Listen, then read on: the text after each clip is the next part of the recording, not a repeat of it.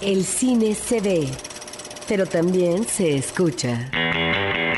Se vive, se percibe, se comparte. Cinemanet comienza. Carlos del Río y Roberto Ortiz en cabina. Cinemanet en podcast Les damos a todos la más cordial bienvenida. Yo soy Carlos del Río y saludo a Roberto Ortiz. Pues muy buenos días aquí en Cinemanet, en donde tendremos mucha información, porque no solamente vamos a tener entrevistas, vamos a tener también que hablar, Carlos, sobre los estrenos comerciales de la semana. Arrancamos. Cartelera. Los estrenos en pantalla grande.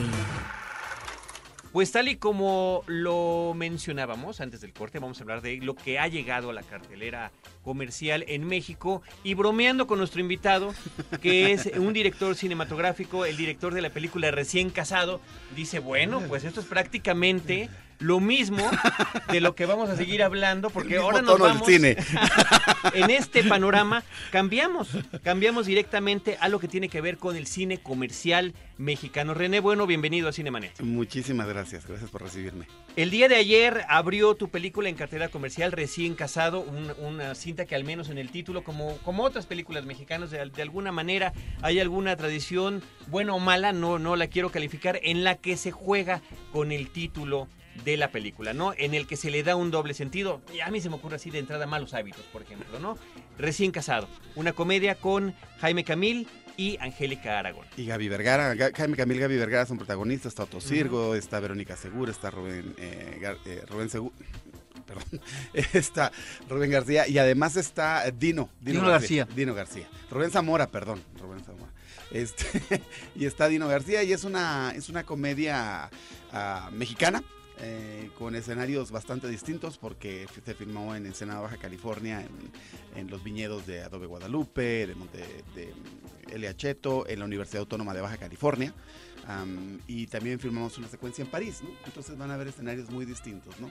A pesar de que, de que es, una, es una comedia, una comedia ligera, tiene muchas vueltas de tuerca, y, pero pues guarda mucho las reglas de la clásica comedia romántica americana, ¿no? Es, de eso trata. Ahora, en el tema central tenemos... el definir soltería o matrimonio, casarse o no casarse, parece ser que el meollo argumental va por ahí. Bueno, sí, lo que sucede es que trata de una persona que se casa involuntariamente, ¿no? Entonces no, recuerda lo que sucedió, ¿no? Este, pero pareciera, pareciera sencilla la trama, pareciera que ya la, que ya la han visto como tal, pero no, ya, que vean la película se van a dar cuenta cómo se dio esta situación y, y las vueltas que trae, ¿no? René, cuando hablas de una eh, película mexicana, pero también dices que, que, con tintes ¿no? de una comedia americana, de una comedia estadounidense, ¿cómo qué tipo de películas son las en las que estás pensando, las que te gustaron? Porque tú también realizas la historia de la película, escribes, produces, diriges, este editas. Nada, faltaba vender los boletos ayer en la taquilla. Que también se vale, ¿eh? Híjole, sí. Este, bueno, lo que sucede, eh, digo, eh, podrías considerarla con, con, con, comedias este, pues muy, muy, muy típicas como La boda de mi mejor amigo, uh, como, como Avara Boy, no sé cómo la tradujeron en México, este, Cheese the One. Son ese tipo de, de, de, de comedias eh, muy clásicas, ¿no? Es difícil eh, nada más traducir el, el, género porque obviamente la comedia americana en este sentido, bueno, guarda un entorno el cual es muy distinto para nosotros, ¿no?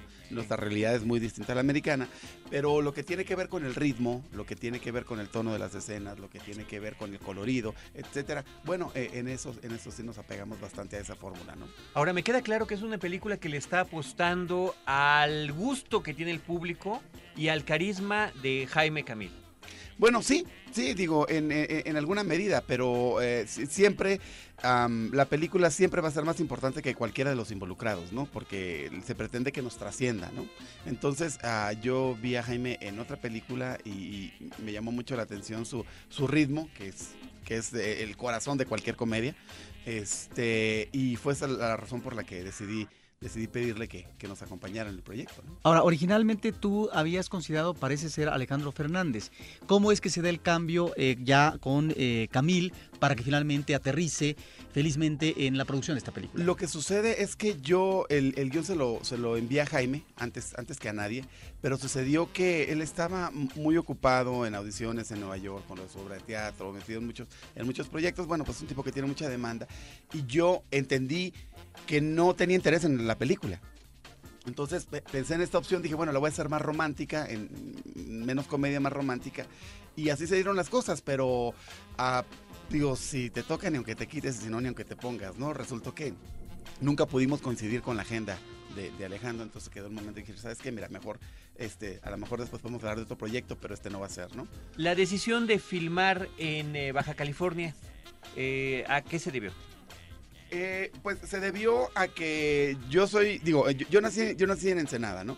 Ah, y hace un buen de años que ya no vivo allá, pero lo que sucede es que Baja California de verdad es el lugar ideal para desarrollar la industria del cine mexicano, en realidad. Tiene todos los escenarios en un radio muy pequeño de distancia, bosque, playa, desierto, ciudad, lo que gustes. Tienes personal muy, muy calificado porque se ha hecho una gran escuela de producción en Baja California por todas las películas americanas y, proyectos que llegan para allá. Y además tienes la cercanía con eh, Hollywood, con el acceso que te da a laboratorios de, obviamente, de, de primera generación, este, eh, todos los equipos, etcétera, ¿no? Entonces es un lugar muy lógico para desarrollar el ¿Y, cine. y por qué será que no se está filmando tanto allá? Porque es muy difícil venderle la idea. Yo tengo varios años tratando de venderles la idea y estamos muy cerca de lograr incentivos del gobierno del estado para traer producción mexicana a Baja California.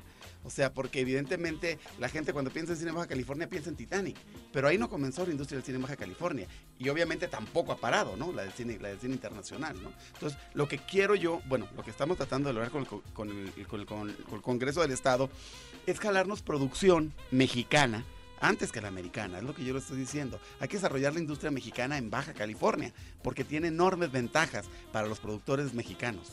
Entonces en eso estamos. Esto, esto, perdón Roberto, me parece muy interesante, digo, sobre todo porque eres de allá y tienes el entusiasmo, ¿no? Por de supuesto. querer promoverlo, pero efectivamente, como lo estás comentando, hay una serie de razones que suenan demasiado lógicas, que tienen muchísimo sentido, y estamos hablando de que el equipo de producción, la gente que puede estar trabajando allá, que estado trabajando en estas producciones internacionales, pues ya tiene el, el cómo, él sabe el cómo hacer las cosas, y creo que, y esto me llamó la atención de tu película, cuando vi, dije, ah, bueno, qué bueno, dije, la verdad que sí, dije, qué bueno que no es en la Ciudad de México, ¿no? Sí, totalmente. Hay una cantidad de escenarios. Bueno, además, ah, eh, en Baja, en Baja California han filmado también haciéndolo pasar por Bagdad, ¿no? Por decirte alguna, por darte alguna idea, ¿no? Este, nosotros estábamos eh, trabajando en un proyecto donde vamos a filmar en Tijuana, pero se supone que es LA, en Los Ángeles, ¿no? O sea, reducimos costos y sin embargo tienen todas esas peculiaridades, ¿no? E- e- Este, este estado, ¿no?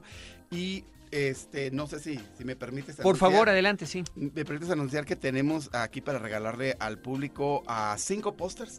Cinco pósters de la película Recién Casados, ah, firmados por Jaime Camil, por Gaby Vergara, por Dino García y por mí. Yo soy el menos importante, ¿no? Pero, pero seguro el, el autógrafo de los demás. Insisto yo, nada más escribió, produjo, dirigió y editó. Que también hay un juego ahí de edición no constante, ¿no? De- dependiendo de lo que está pasando. Eh, digo, recuerdo yo cuando un huevo se rompe o ese tipo de cosas. hay un jugueteo de repente en lo que tiene que ver con la edición de la película. Así es. Ah, perdón, los teléfonos para avisarle a la gente cómo se pueden llevar esos pósters de la película Recién Casado. 560-10802.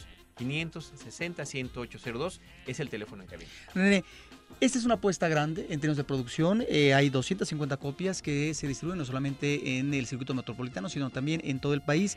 Y entiendo que hay también la participación de una eh, productora extranjera, ¿no? Que ha alentado con anterioridad uno u otro producto mexicano, de tal manera que eh, esto de qué nos habla? De una producción costosa o de el vigor que puede existir para poder proyectar eh, con éxito una película mexicana, que ese es el problema que tienen las películas mexicanas en los últimos años. Mira, el, asunto es que creo que ya resolvimos el, el tema de, de la producción en alguna medida. Ya hay un, hay un número considerable de, de producción. Lo que no tienen muchas películas es salida, eh, porque siento que no hemos conectado con el público. Si bien las películas mexicanas son selección oficial en prácticamente todos los festivales importantes de- de- del planeta, pues no, no logran conectar con el público. Entonces creo que eh, tenemos que irnos por ese lado, ¿no? Que si bien ya cubrimos esa parte del, del, cine para críticos y eso, tenemos que de verdad hacer todo el esfuerzo por gustarle a nuestro público y, y, y, de verdad conquistarlo, ¿no? Que, que porque evidentemente películas que han ganado San Sebastián y ese rollo lo sacarían en taquilla y no les diría ver nadie, ¿no? Es un cine no, no, de, baja calidad, todo lo contrario, pero no es para un, para un público este, pues masivo. En el caso de nosotros, eh, tuvimos, tuvimos, estuvimos viendo mu- eh, muchas opciones de distri- y encontramos con Warner Brothers que veía la película como nosotros la veíamos, ¿no? Lo cual es importantísimo, ¿no? Que haya esa sincronía. Y bueno, ese es el resultado. Esperemos que el lunes los números sean, sean buenos para, para poder seguir con esto, ¿no? Que sean lo suficientemente elocuentes. Claro. ¿Para qué? Porque esto siempre lo decimos, cuando entra una película mexicana en cartelera, el lunes es cuando se decide cuánto tiempo va a seguir, dependiendo de cuánta gente asistió a verla el fin de semana. Así es, ayer yo estuve de, de gira por las salas, no lo pude evitar y, y- y los resultados son bastante alentadores, ¿no? Espero no llevar una sorpresa el lunes, ¿no? Esperemos que todo salga bien. René, bueno, muchísimas gracias por acompañarnos. Te agradecemos a mucho. Si gustas eh, invitar nuevamente a la gente que vea tu película. Claro que sí, eh, recién casado con Jaime Camil y Gaby Vergara, la pueden ir a ver, está en 250 salas, así que tienen para escoger. Hay opciones. Eh, me pareció además muy interesante lo que nos platicó del cine en Baja California. Es algo interesante a lo que hay que seguirle la huella. Muchísimas gracias. A ustedes. Nosotros vamos a continuar en Cinemanet platicando de cine el resto de los estrenos de la semana, pero antes vamos a escuchar música de película. Esto aparece en la cinta Snatch. Cerdos y Diamantes son los Stranglers con Golden Brown.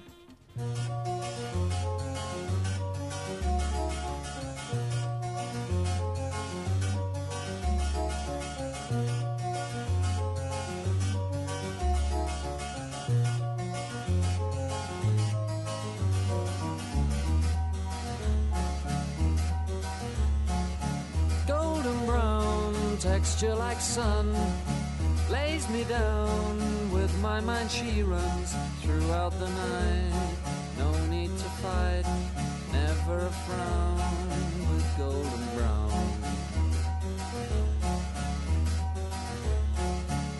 Every time just like the last on her ship tied to the mast to distant lands takes both my hands never a frown with golden brown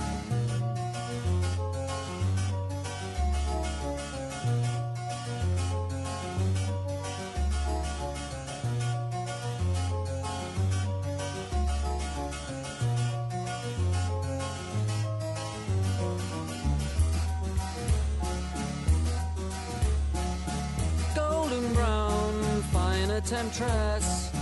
Through the ages, she's heading west. From far away, stays for a day. Never a frown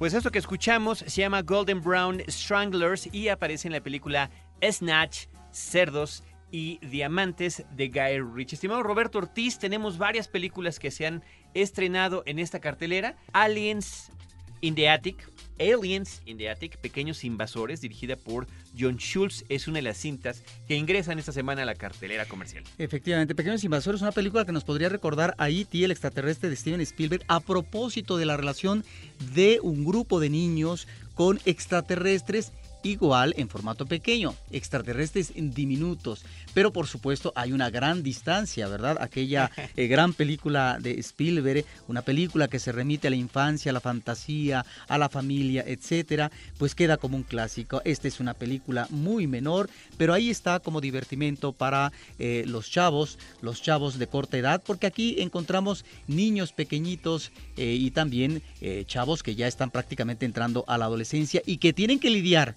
en su propia casa, eh, digamos, hermanos y amigos, tienen que lidiar con estos especímenes, ¿verdad? Que van a eh, invadir la Tierra, que van a causar su destrucción, pero qué curioso, también existe, comete un ser diminuto, favorable y que va a ser amigo de los humanos para que finalmente el planeta no pueda extinguirse. Roberto, esa es la película Pequeños Inversores Aliens in the Attic. También llega, eh, esa es una película pues de corte infantil, juvenil, como la que vamos a mencionar a continuación, que aquí en México, fíjense nada más esta cosa tan curiosa, se llama High School Rock. Ese es el título oficial con la que la película se está exhibiendo en cines cuando su título original en inglés es Band Slam. El director es Todd Graff. La película eh, que fue pues recibida eh, de manera benévola por la crítica en Estados Unidos, se le pasó todo lo contrario con el público. ¿Por qué? Por lo mismo que le está pasando aquí en México, está siendo anunciada como si perteneciera, como si fuera parte de esta serie de películas de High School Musical.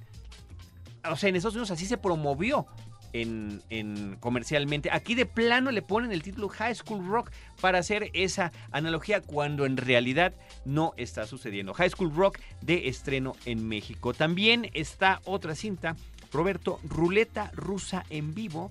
Live es como se llama simplemente en inglés, con un signo de admiración o en vivo con las actuaciones de Eva Méndez.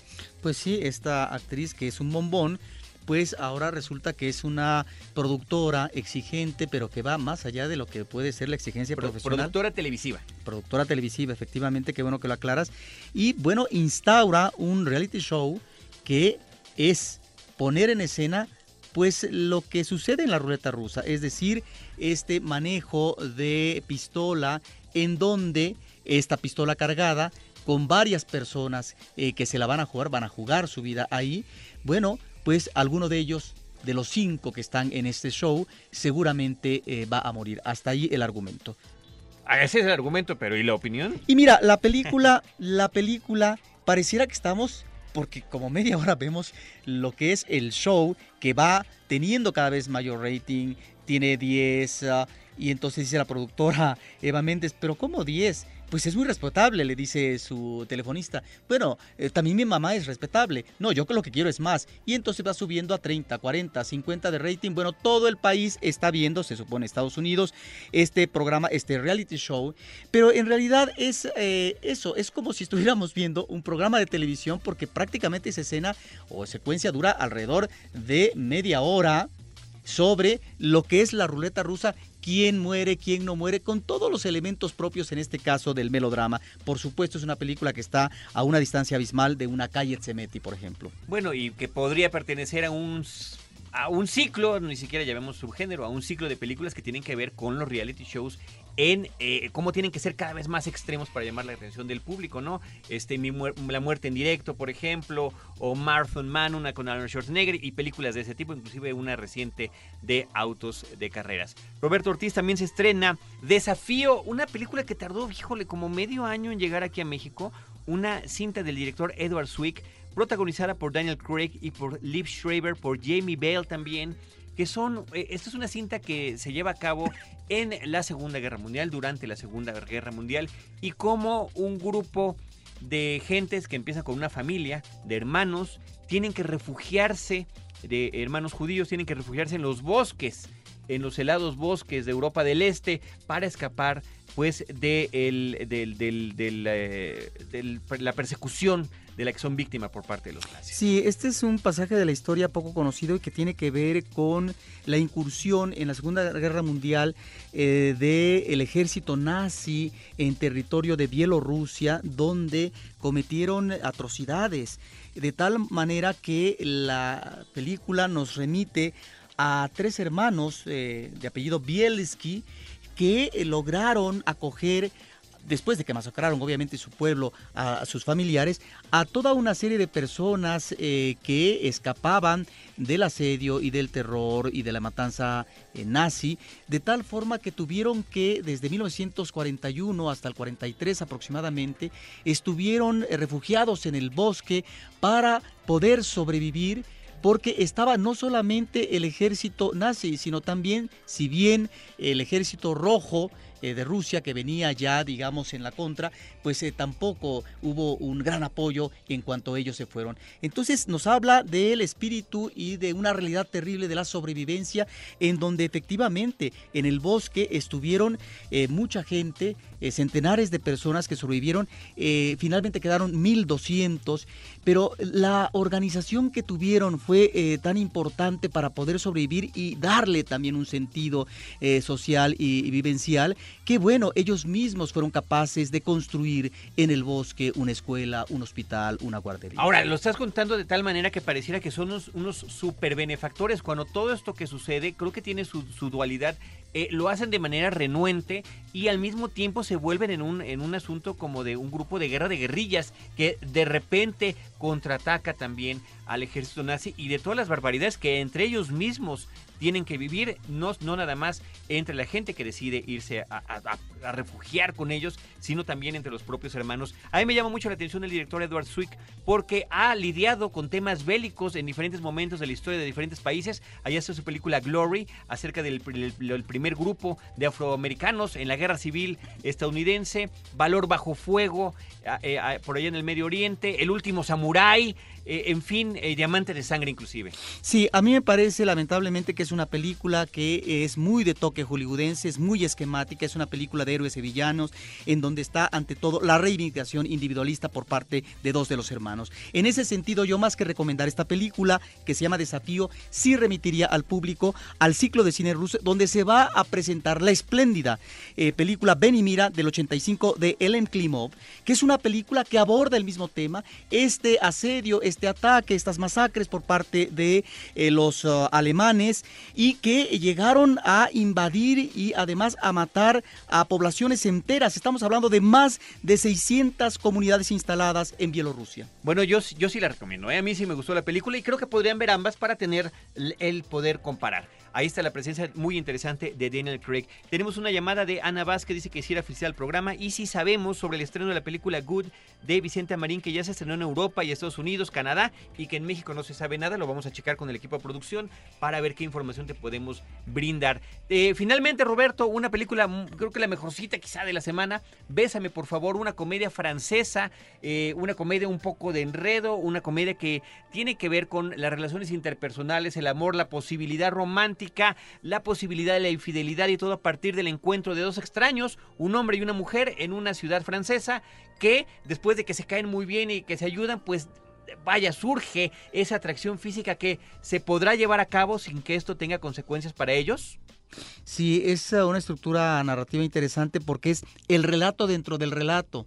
Vemos al principio dos personajes que se conocen y que ellos mismos a través eh, de una cena eh, van a ofrecernos un relato, es un referente de algo que sucedió en el pasado, pero que se conecta con esta preocupación que tiene sobre todo el personaje femenino. ¿Qué tal si después de un beso, porque en la atracción, la atracción inmediata que se da en estas dos personas jóvenes que se acaban de conocer, está eh, eh, la posibilidad de que ese beso trascienda y se convierta en otra cosa?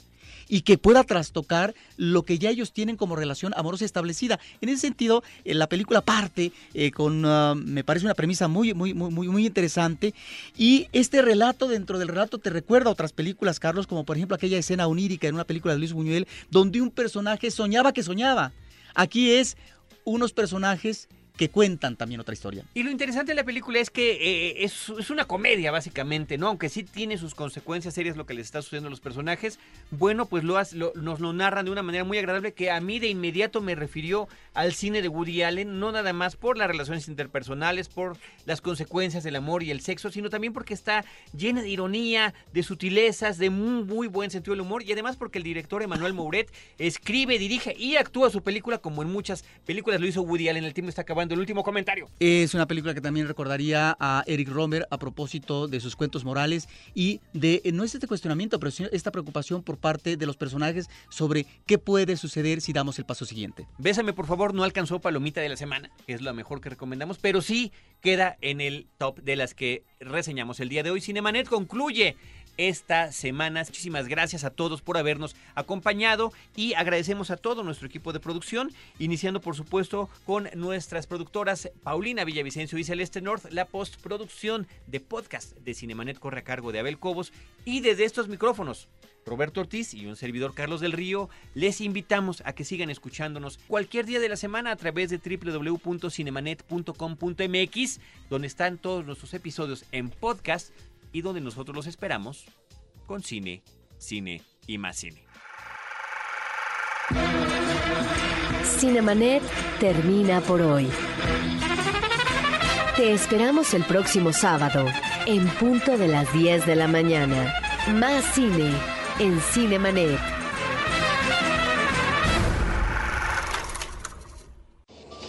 Horizonte Claridad informativa. y todo el jazz. Jugar y vivir los valores con Antonio Paoli.